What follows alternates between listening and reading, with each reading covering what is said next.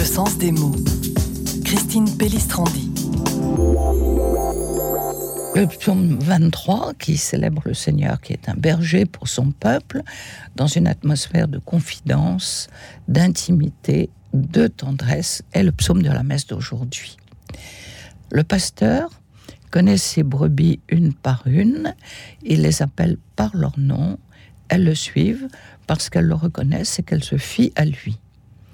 Il prend soin d'elles, il les garde comme des biens précieux, prêt à les défendre, à en garantir le bien-être et à la faire vivre dans leur tranquillité. Et on reconnaît là très bien la définition du prêtre qui est un bon pasteur, qui fait attention à reconnaître ses fidèles et à les appeler par leur nom, à leur dire bonjour, à prendre de leurs nouvelles et à s'occuper d'eux.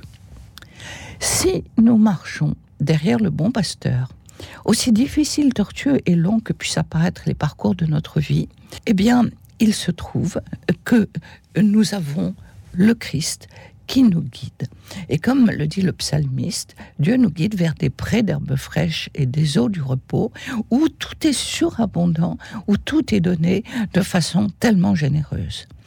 Le Seigneur est le pasteur, même dans le désert, dans le désert de nos vies quotidiennes, où personne ne vient, où le téléphone reste silencieux, le pasteur est celui qui répond aux exigences de son troupeau.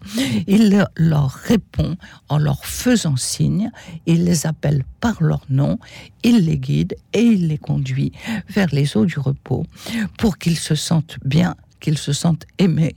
Et c'est cela la vocation du pasteur.